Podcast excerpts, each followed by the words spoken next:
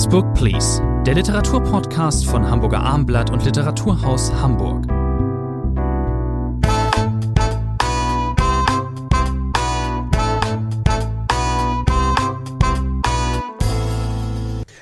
Peter Büwalder, Eckhard Nickel und Gunther Gerlach sind die drei Autoren. Heute sind wir nicht sehr divers. Die drei Autoren, die wir in der neuen Folge von Next Book Please besprechen, der gemeinsame Literaturpodcast von Literatur aus Hamburg. Bei mir ist Rainer Moritz und vom Hamburger Abendblatt. Mein Name ist Thomas André. Fangen wir mit Peter Buwalda an. Das ist ein niederländischer Autor, ein Starautor kann man sicherlich sagen. In Brüssel geboren, 1971, sein erster Roman Bonita Avenue erschien 2010 im Original und 2013 in deutscher Übersetzung. Ich habe den Roman, das gestehe ich gleich, damals, ich habe viel Gutes über ihn gehört und habe ihn aber nicht gelesen. Das werde ich nachholen und damit äh, ist es gleich so eine Art Spoiler, denn wenn ich eine Lektüre nachholen möchte, mir das vornehme von einem dicken Roman, dann kann mir der neue Roman, um den es jetzt geht, ja nicht so schlecht gefallen. Sie nehmen ja jede Spannung den Hörerinnen und Hörern, lieber man kann's mal, kann man ja auch mal machen. Also der neue Roman heißt Ottmars Söhne, ist äh, als erste Darreichung einer Trilogie geplant. Äh, wir beginnen, ich, die Kapitel werden rückwärts äh, runtergezählt. Wir beginnen, glaube ich, bei Kapitel 100. Das wird 100 111 bis 75 ist der Roman. 111 beginnt es. Also wir können uns, wir können Gut, hochrechnen, dass Sie mich, dass Sie mich da bis wann wir bei Kapitel 1 angelangt, im dritten Roman. Das dauert, also auch das ist dann schön. Also der muss, äh, er hat ja auch jetzt zehn Jahre nichts veröffentlicht. Ähm, ähm, so ungefähr. Also er muss schon einiges an Textkonvolut davor liegen haben und hat das genau durchgeplant. Äh, das ähm, finde ich auch bewundernswert neben manch anderen Dingen. Dieser Roman, äh, Herr Moritz, Sie haben mich vor kurzem, als wir die Themen besprachen, machten Sie mich gleich darauf aufmerksam, was denn die Kollegin von der Zeit, wie die, sie diesen Roman ähm, umschrieb, Prosa auf Steroiden. Stimmen Sie dem zu, Herr Moritz? Also zumindest ist äh, an dieser originellen Überschrift äh, ein bisschen Wahrheit dran. Das war bei Bonita Avenue auch so. Damals war Peter Büwalde auch hier gewesen im Literaturhaus. Ich erinnere mich gut äh, an diesem Abend. Damals noch bei Pieper, jetzt bei Rowold erschienen. Äh, Ottmar Söhne, wir sollten den Übersetzer, weil der hat viel zu tun gehabt, Gregor Seferenz auf jeden Fall auch erwähnen. Nein, die Steroide, das meint etwas, was natürlich diese Bücher von äh, Peter Büwalda auszeichnet. Und ich bin auch auf Leserinnen und Leser in den letzten Wochen gestoßen, die mir gesagt haben, es war mir zu viel. Es war mir zu viel. In diesen Romanen passiert ständig irgendetwas. Gibt es eine Themenflut letztlich? Mal ist man bei Sigmund Freud, dann ist man plötzlich bei Shell, bei also, der Ölindustrie. Bei Sigmund Freud ist man ja eigentlich immer auf jeder, jeder Seite, wenn man mal übertreibt ein bisschen. Aber so beginnt der, der Roman ja in gewisser Weise schon, dass man sofort äh, auf einen Vater-Sohn-Konflikt gestoßen wird. Also es ist etwas dran äh, an dieser na, es war eine äh, schmale Vorhaltung äh, der Kollegin, dass dieser Roman fast immer etwas überdreht wirkt und das ist auch manchmal anstrengend. Es ist auch oft sehr faszinierend, wie diese Autoren Themen miteinander verquickt, wie er immer wieder Seitenstränge geht und wie wir sofort wissen, er wird gar keine Mühe haben, da noch zwei weitere Romane anzuschließen. Ich fühlte mich, das sage ich gleich, nie überfordert. Also es geht, es, dieser Roman, wahrscheinlich die ganze Trilogie, es spielt ja schon der Titel drauf an, Ottmars Söhne ist ein galoppierender Vaterkomplex, so kann man das glaube ich sagen. Es geht hier in diesem ersten Band ist ähm, eindeutig Ludwig Smith die Hauptperson, eigentlich Dolph Smith, das sagt ja nun auch schon alles. Ähm, äh, er musste den Namen ändern, nachdem, also seinen eigentlichen Vater hat er nie kennengelernt. Er wächst bei seiner Mutter zunächst auf, allein. Dann trifft die, äh, hat die einen neuen Lebensgefährten, der Witwer ist und zwei Kinder hat. Die heißen Dolph und Tosca, sind richtige Wunderkinder, äh, also klassische äh, ähm, Musiker ganz jungen Alters.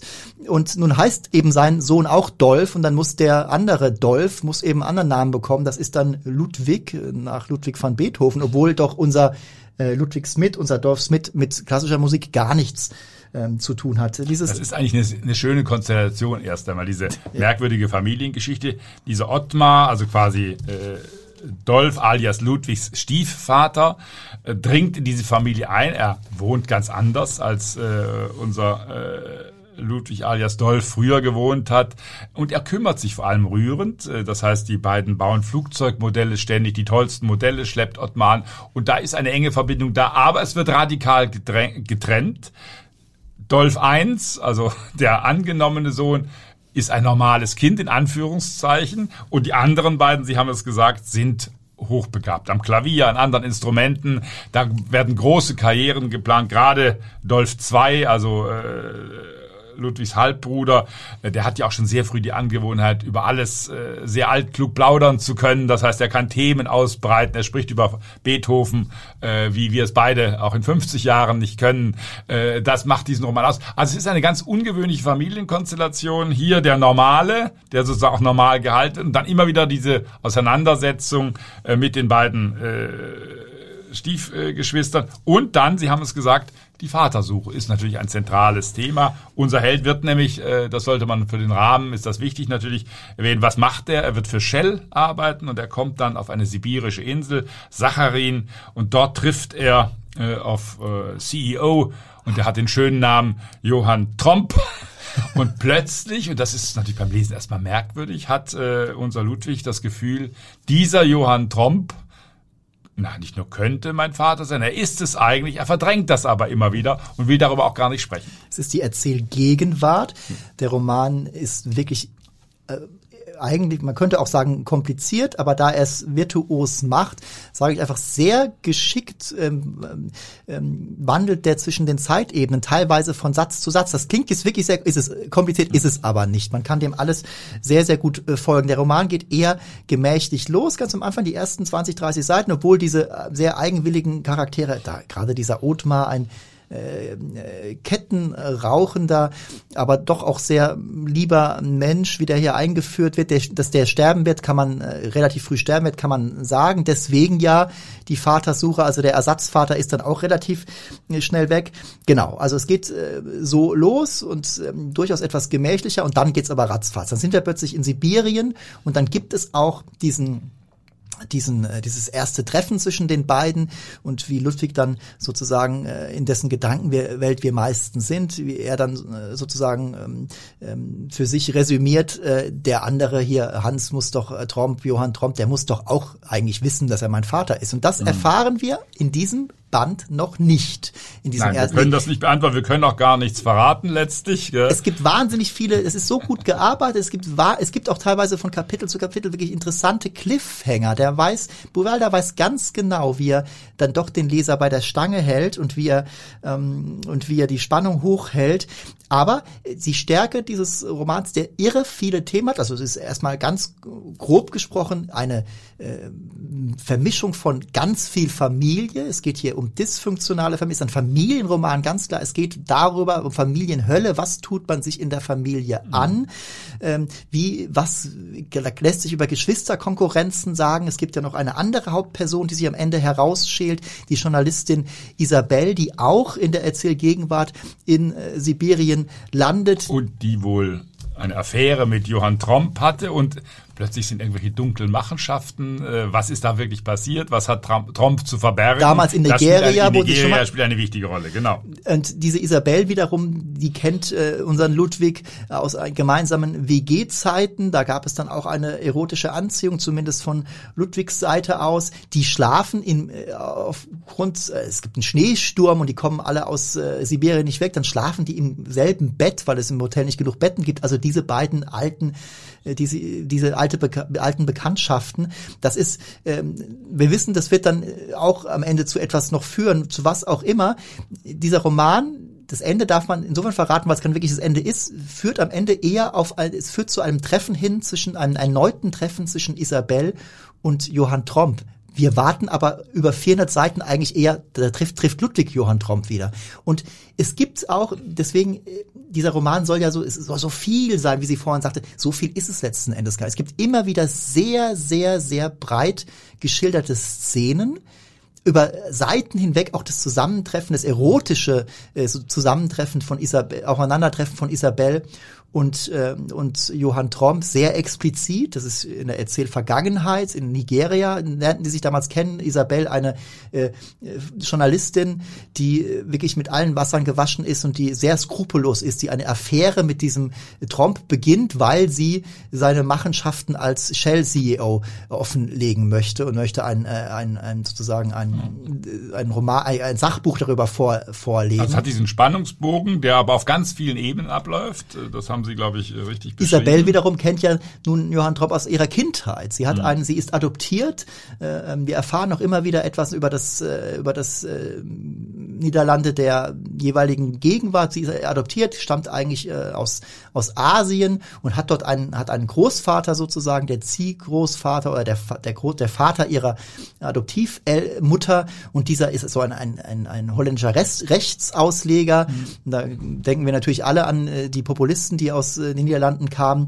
Er, der Roman erzählt auch einiges über die Niederlande. Und äh, in dieser, ich möchte es gar nicht verzetteln, Sie merken das schon. Ja, das ist das Schwierige, weil wenn man beginnt, äh, alles äh, nachzuerzählen, was dieser Roman hat. Wir und könnten noch über Beethoven, die Klaviersonate Opus 111 sprechen, wo plötzlich ein Mittelsatz gefunden wird.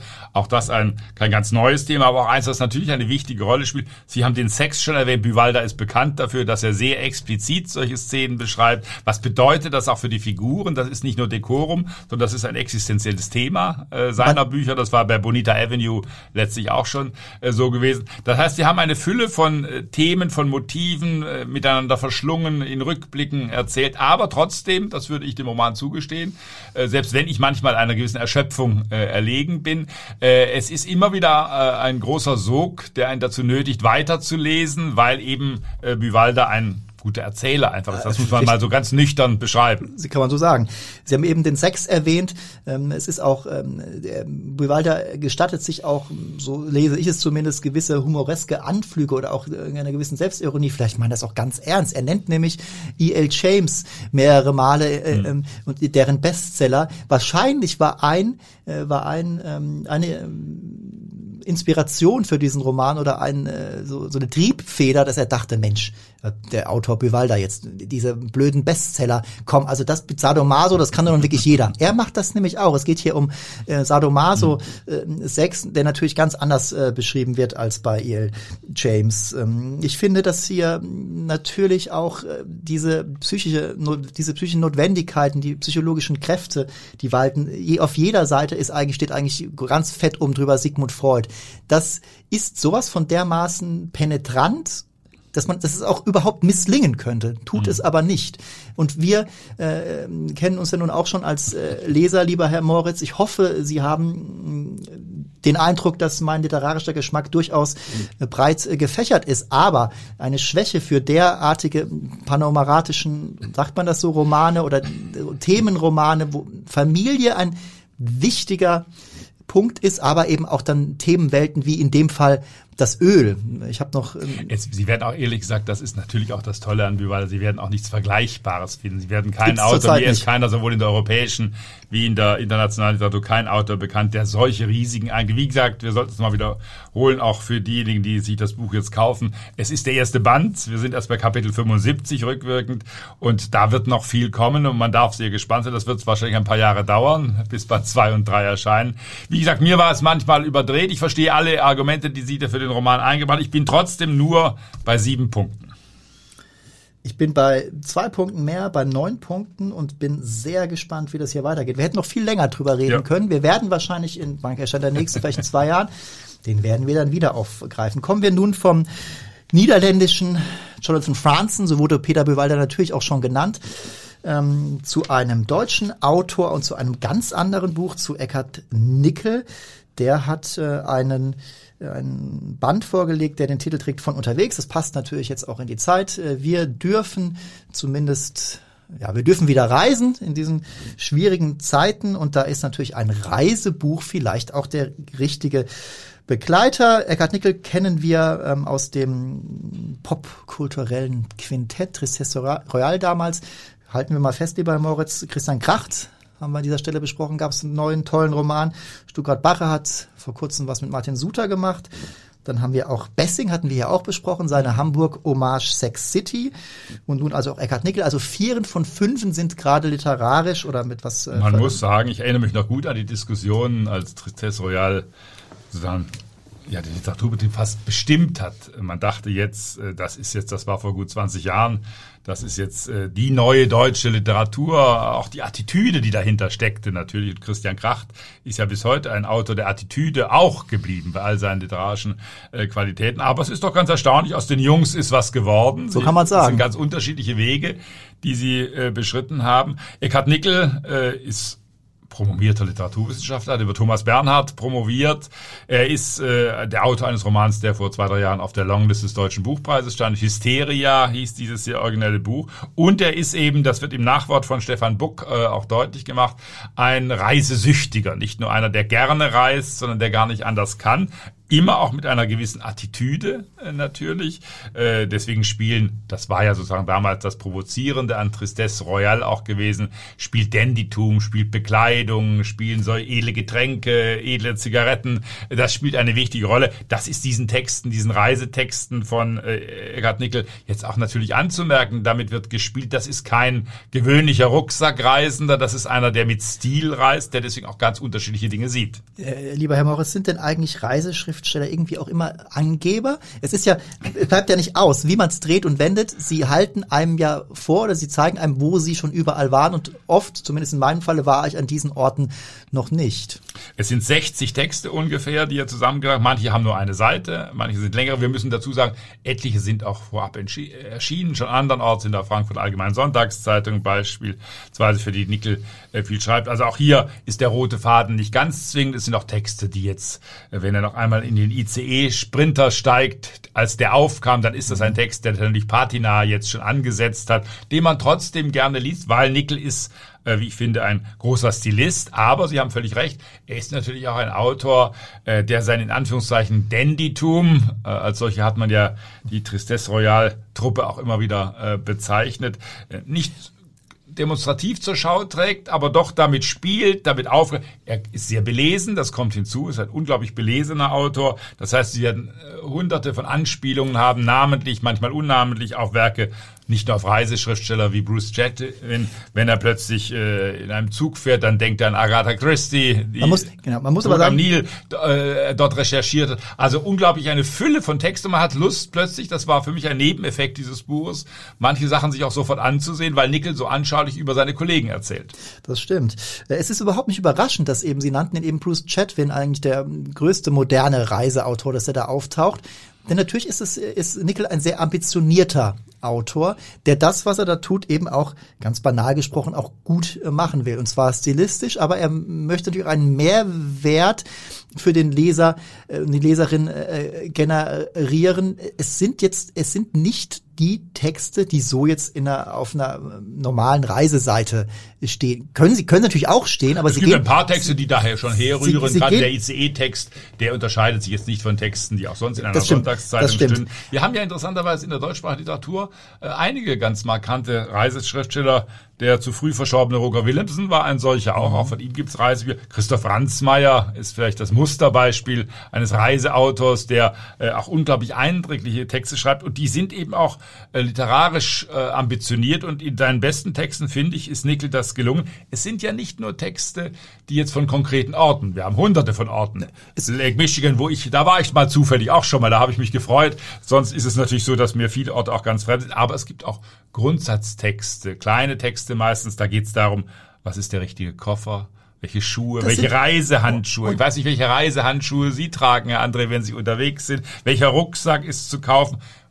die Pension. Allein der Begriff die Pension, ich bin als Kind immer in österreichische Pensionen mit meinen Eltern gefahren, der fast ausgestorbene Begriff. Dann gibt's über Dichter im Hotel äh, ein Kapitel. Es gibt dann auch über Buchhandlungen ein. Man merkt, hier ist auch viel hineingepfropft natürlich. Aber trotzdem ist es diese Mischung aus wirklich Reise berichten im klassischen eleganten Sinne und kleine Grundsatztexte, was muss ich beim Reisen, wenn ich stilvoll reisen will, bedenken. Was bedeutet es eigentlich zu reisen? Was ist, was hat es auf sich mit Reisebekanntschaften? Er fährt durch Kanada im Zug und dann dieses, diese Flüchtigkeit der Reisebekanntschaften, das das gepflegte Gespräch, das am nächsten Tag eigentlich schon äh, vergessen ist. Ich finde die Beschreibungen, was Sie jetzt mehrmals angesprochen haben, dieses, äh, diesen ästhetischen Blick, äh, den er auf alles wirft, das finde ich mit die stärksten ähm, Teile. Auch ist mir vollkommen egal in dem Moment, ob das jetzt auch, äh, natürlich erkenne ich Nick, Nickel auch, nein, ich erkenne Nickel auch gerne wieder als der, der er war, eben der Schnösel aus dem, aus dem Quintett.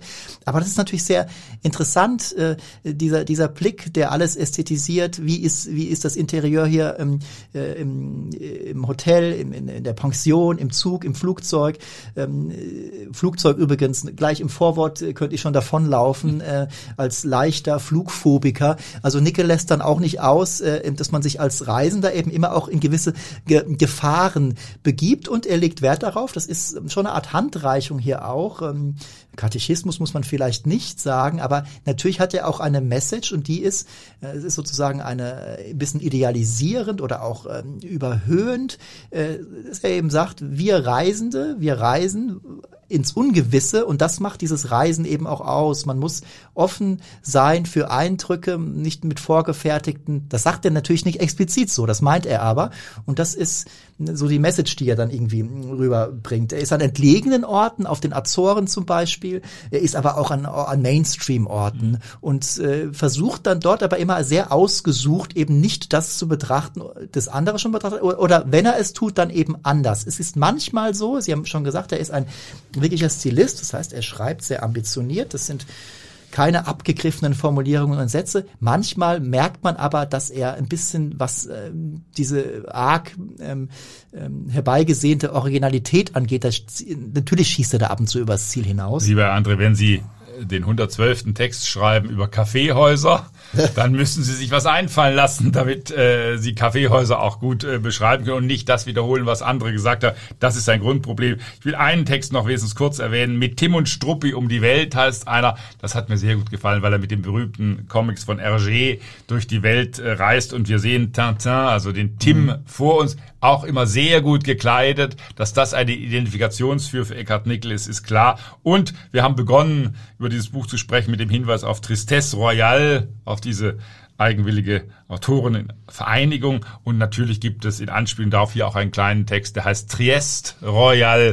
Der spielt in Triest, also in der Stadt Italo Svevo, ist James Joyce und Umberto Saba. Da spielt die Literatur wieder eine ganz wichtige Rolle. Dieses immer etwas melancholische Triest. Genau, und abschließend von mir noch, um äh, auf äh, es vorhin leicht äh, provokativ äh, meine Frage an Sie, sind das alles irgendwie Angeber? Sind Sie natürlich, selbstverständlich lässt sich Eckhard Nickel ähm, auch nicht entgehen, nochmal darauf hinzuweisen, dass er einst, um nochmal aufs Quintett zurückzukommen, mit Christian Kracht die literarische Zeitschrift Der Freund ähm, machte äh, und produzierte. Und das geschah damals, wir wissen es alle, in einem Hotel in Kathmandu. Diese, die, das ist ja besser kann man es nicht machen. Also es gibt keinen keinen seltsameren Liebe anderen, wir sitzen in einem Podcast-Studio des Hamburger Abendblatts. Verdammt das unterscheidet noch, uns von Eckart noch eins. Wie viele Punkte geben Sie? Gute sieben. Ich bin auch bei guten sieben.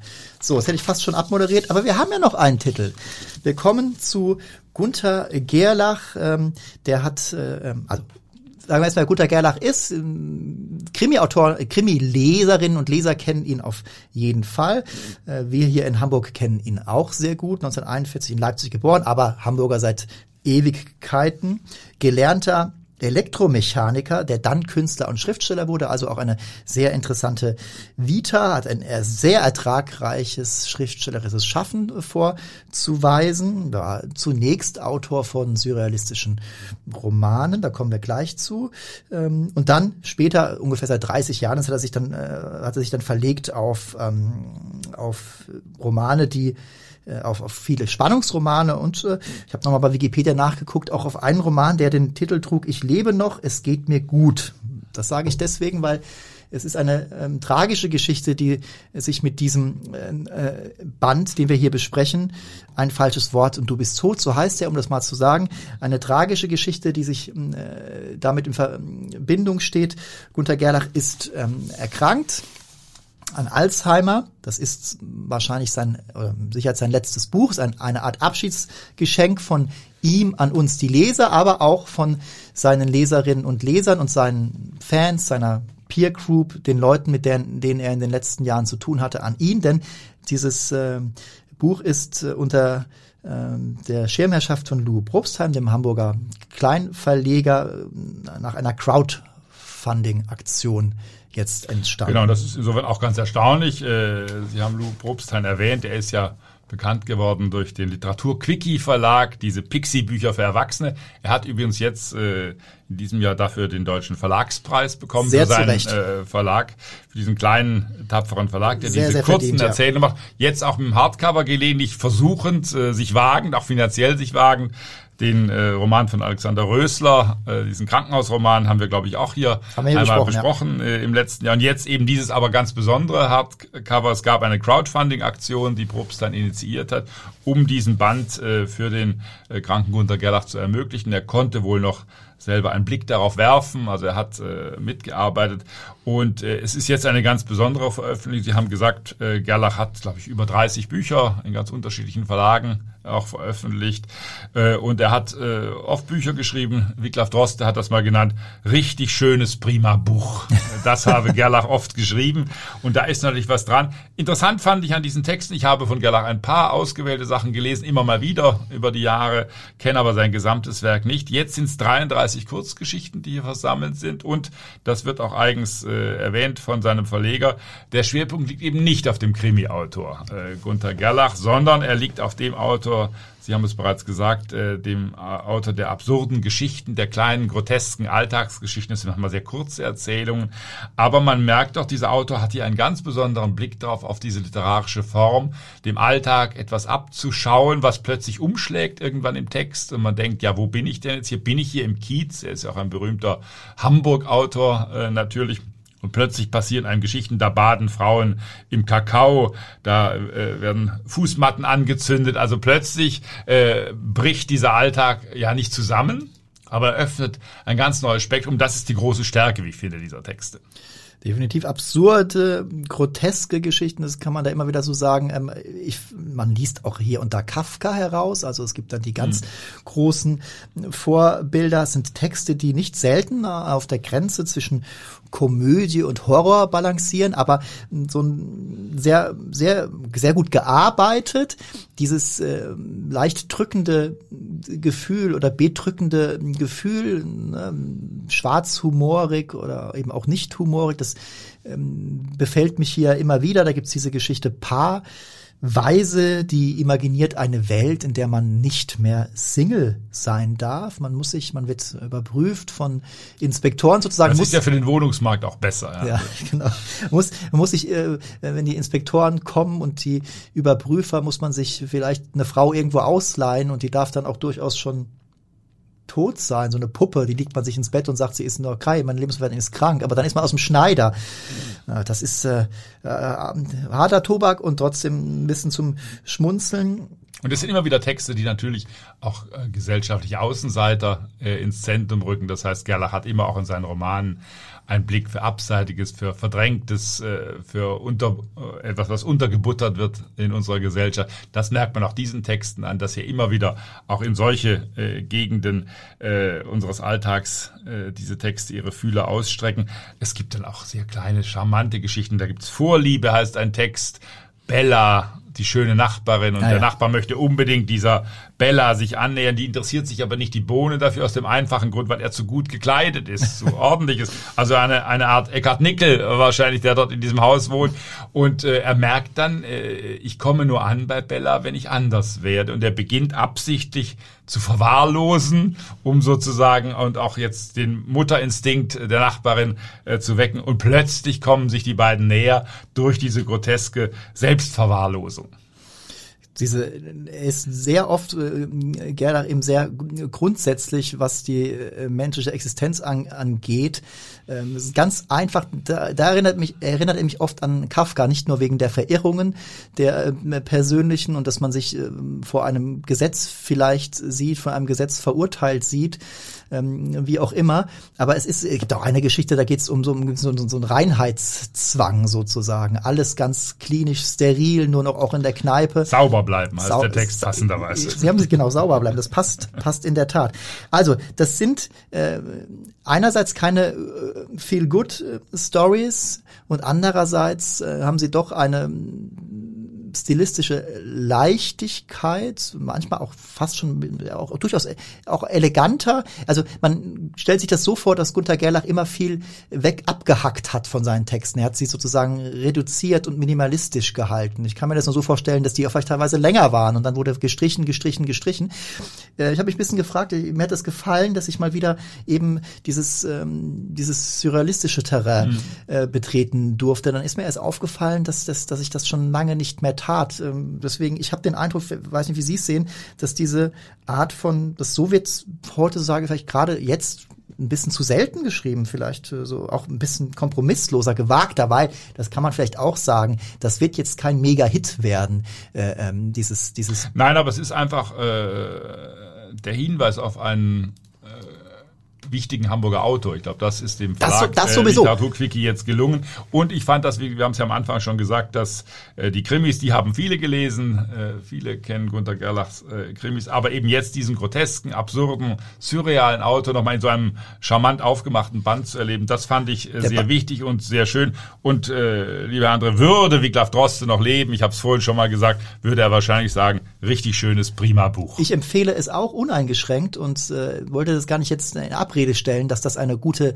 ähm, Lektüre ist. Ich wollte darauf abheben, dass es, äh, man hätte sich eben, Sie sagen es ja auch, leichter machen können, ein Best-of-Krimi ja, oder so genau. irgendwas. Und das ist aber was anderes. Und es freut mich sehr, dass äh, Lou Probstein und seine Mitstreiterinnen und Mitstreiter das genauso gehandhabt haben. Dieses Buch ist eine mindestens eine wichtige literarische Hamburgensie in diesem Jahr, wenn nicht mehr, wahrscheinlich mehr. Ich gebe Gunter Gerlers ein schaltes Wort und du bist tot. Sehr klare, gute sieben Punkte. Wir wollen harmonisch schließen, auch ich gebe sieben sind Punkte. Wir uns, sind wir uns mal wieder zu einig. Rainer Moritz und ich verabschieden uns.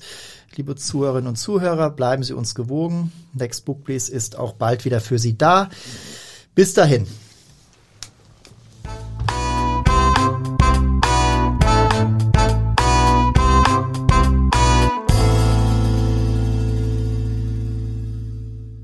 Weitere Podcasts vom Hamburger Abendblatt finden Sie auf abendblatt.de slash podcast.